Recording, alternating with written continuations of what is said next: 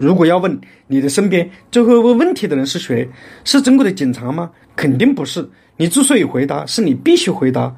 是美国中情局的人吗？也不会是。你可以不回答，因为你可以保持沉默。想不到吧？是小孩子啊，他们最会问问题了。上了年纪带个小孩的人会有经验。这些小孩会在你冷不丁的时刻，突然之间冒出一个问题，在你还没有想好答案呢，他又会反三百六十度角度提出另外一个问题。这就算是一个武林高手。碰上了会独孤九剑的人，突然之间斜出一剑，让你冷汗淋漓、防不胜防呐。那为啥呢？因为成年人的思维已经僵化了啊。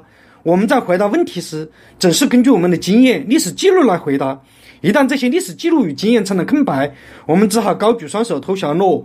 可是小孩子的提问是不按规矩出牌的，他的问题总会点着你的思维空白点。